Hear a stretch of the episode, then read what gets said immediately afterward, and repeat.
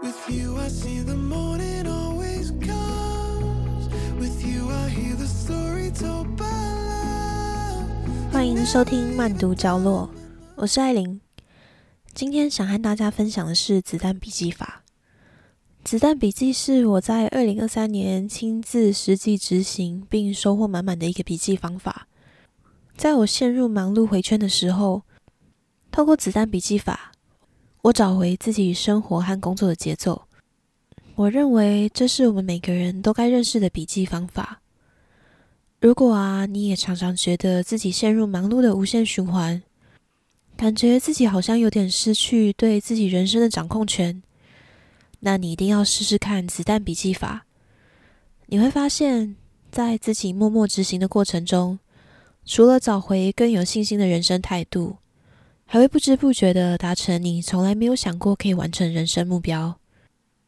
今天的内容会和大家分享子弹笔记法的核心。以及我在二零二三年最大的变化。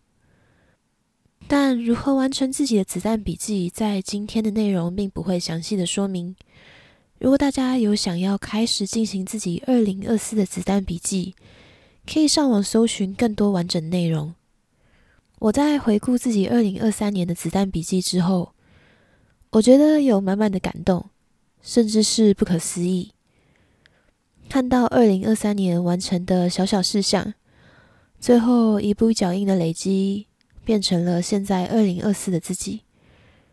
这些变化都不是短短一两天你就会发现的，但当一年过去，翻开自己曾经记录下的里程碑，才会发现原来自己走了很远，还是自己从来没有想过的突破。那这一切都得先回到当初，为什么我会接触到子弹笔记？我还记得之前接触到子弹笔记，大概是在三年前吧。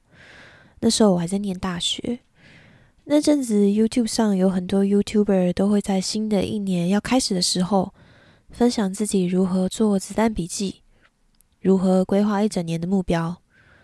那时候国外也有很多人会拍摄如何设计自己的子弹笔记。每个人都弄得很缤纷、很漂亮。那时候，我对可以把自己的子弹笔记打理得很好的人都很崇拜，所以每次在一年的十二月，我也会兴致冲冲的跑去买一本子弹笔记本，还会特地去买专门写子弹笔记的黑色签字笔，期许自己在新的一年也能好好坚持纪律，写完完整的一年。但我从来没有成功过。直到去年，大概在二零二三年的四月吧，我偶然听到瓦基在下一本读什么 Podcast 分享到的子弹笔记法，让我重新认识子弹笔记，也才终于明白写子弹笔记的目的是什么。子弹笔记它不是单单只为了画漂亮而写的，也不是为了向其他人证明自己因为有所规划而值得被肯定。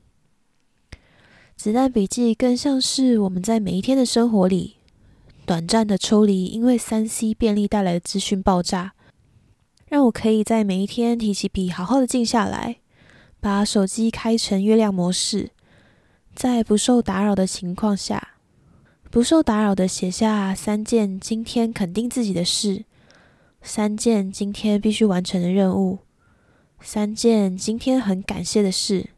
还有一件自我检讨反省，这么做为的是帮助忙碌又汲汲营营的现代人，刻意的留下珍贵的时间给自己，好好的把注意力还有更多的关心留给自己。经过一年有纪律的写着我二零二三的子弹笔记，我得到最大的感受是，我可以有信心的掌握自己生活的节奏。也可以有信心的知道自己认真的过好每一天，我替自己感到很开心。现在是二零二四年了，当我回顾二零二三自己写下的每一天，我也才发现，一天一点点的进步和成长，让现在的自己可以有这么大的不同，而且还得到心境上的安稳踏实感。这是在没有好好了解子弹笔记的我，从来没有感受过的事情。如果啊，我要用一句话来说明子弹笔记到底在谈什么，我想，那就是把专注力放在与自己有关、最想完成也最重要的事。我在认真记录二零二三的子弹笔记之后，我认为子弹笔记有最重要的三件事情。第一件事情呢，就是维持每天记录的纪律，才能在时间累积下看到变化。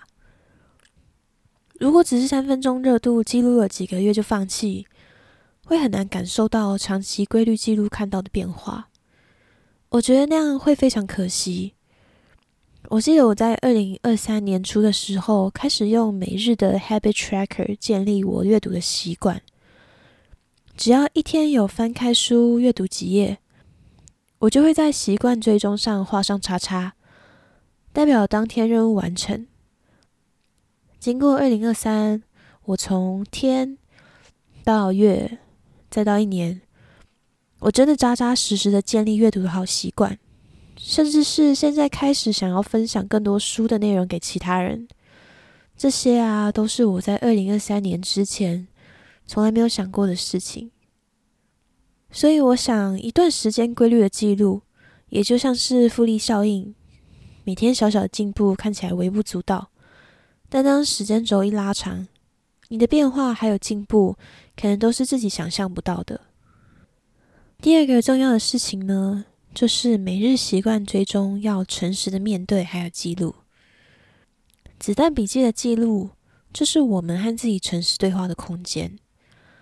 子弹笔记不是拿来和其他人比较的工具，所以诚实面对自己的进步和成长，才是最重要的事。当未来的自己回头看过去的记录，那样的变化和进步才是最真实的。我想你也会很感谢当初的自己，可以留下珍贵的过去变化写照吧。第三个重要的事情呢，是漂亮的美编一点都不重要。刚刚我也有提到，以前我也会很认真的查 YouTube 上其他人教学如何美编自己的子弹笔记。还会特地去文具店买特殊颜色和粗细不同的笔，为的就是要让自己的子弹笔记花俏又绚丽。我以为只要把子弹笔记弄得漂漂亮亮，自己就会有动力坚持下去。但根据我以前的经验啊，花时间再把自己的子弹笔记弄得漂亮，其实是没有必要的。因为子弹笔记的核心重点就是要帮助我们记录和自己有关、对自己最重要的事。是让我们练习有限的时间里，刻意留下珍贵的时间和注意力给自己。所以，其他无关紧要的事情都是可以省略的。我想和大家分享，在二零二三我的子弹笔记里，让我最印象深刻的变化和记录。我自己是在二零二二年准备转职的时候，开始喜欢上阅读。只要有自己觉得生活上的烦恼，没有办法靠自己解决的事情的时候，我就会想在书中找答案。没事的时候，我喜欢下班后去成品绕绕，看看排行榜上的书有没有自己有兴趣的。那时候阅读对于我来说不是一个习惯，只是一个在我需要帮助的时候寻求的工具之一。后来在新的工作一阵子后。我常常会感受到自己每天穷忙不停打转，但忙完之后静下来时间，我却总是找不到自己在工作上的价值还有意义。有段时间真的很无助，也很无力。有一天我在听 podcast 的时候，听到瓦基分享子弹笔记，我也开始尝试使用子弹笔记记录自己的每一天，透过每天很确实的拨时间给自己。好好的记录自己今天想达成的事情。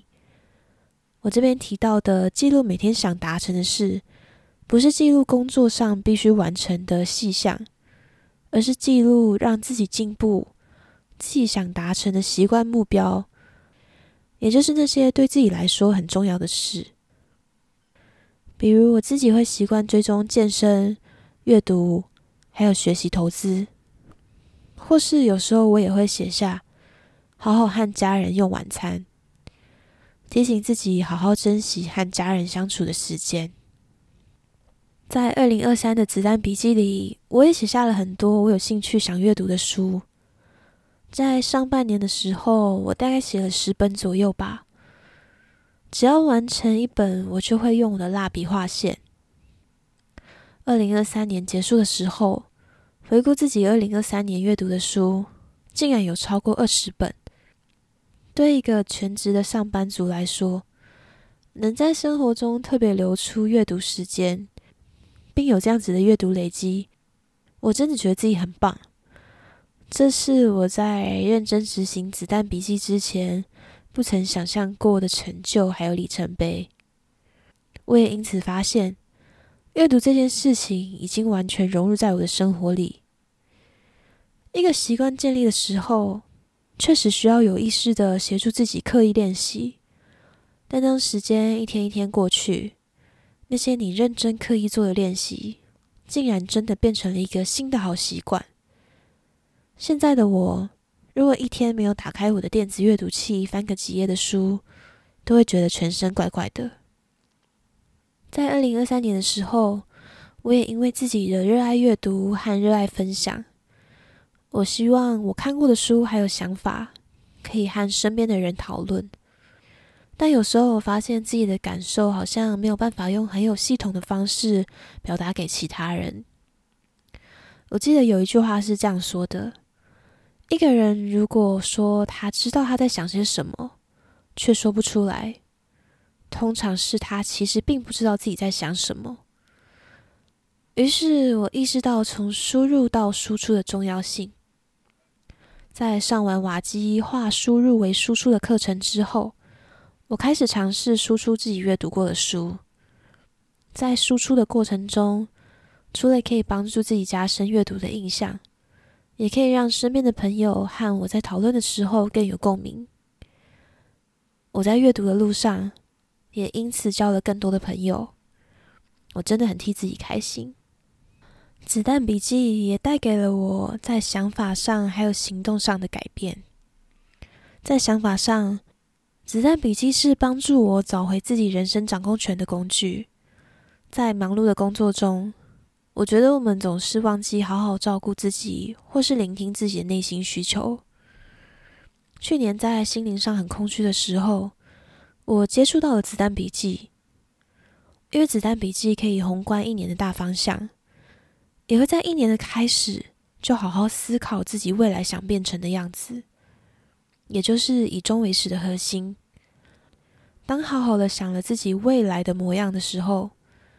你会回顾现在自己做的事情，是否是朝着那个方向努力？在想象自己未来是什么样子的时候，你甚至会会心一笑。我觉得人就是要敢做梦。当你完整的刻画自己十年后住在哪里，做着什么样的工作，和什么样的人在一起，你也会更清楚自己该怎么努力。你会很有动力，也会很有信心，因为你会发现那个梦想都是有可能实现的。我很喜欢以终为始的概念，可以帮助我们清晰前进自己的目标，不会只是在忙碌生活中冲刺的时候而迷失了自己。在行动上的改变，我印象最深刻的是，我每天记录的三件自我肯定。三个每日任务，三个每日感恩感谢。以前有时候我会忘记自己做过什么很棒、很值得鼓励的事，常常会觉得自己不够好而沮丧。通过每天刻意去想自己做过什么很值得肯定的事，我发现自己真的很棒。我也很推荐大家可以尝试这个记录方式。日常生活中很小事情都值得我们观察。像是今天早上，我早起帮自己冲了一杯手冲咖啡才出门上班。我很会享受生活，我真的很棒。每天的三个任务也让我提醒自己，除了上班必须完成的任务之外，自己想完成的事情也一样重要。像是我的每日任务最常出现的就是阅读、去健身房、复习法文。每天的三个感谢，也让我更珍惜和感恩自己拥有的一切。好多好多的人事物都值得我感谢。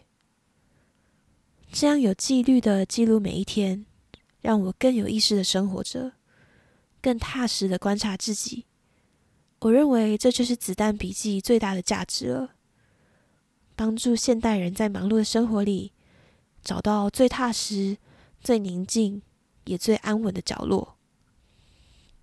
我非常推荐子弹笔记给平时在工作上总是忙得不可开交的人。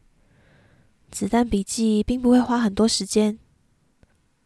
只是提醒我们在每天刻意保留自己和自己对话的空间，在每天的慢慢累积下，你想达成的目标或是建立的小习惯，都会在你有纪律的累积下看到不可思议的变化。长期下来，对于我们的心情也会有稳定的效果。你会因此对自己、对自己的人生都更有自信。这是我自己的亲身感受，真心推荐大家可以着手尝试开始自己的子弹笔记，去发掘总是被自己忽略的能力还有能量吧。感谢你收听慢读角落，我是艾琳，我们下集见喽，拜拜。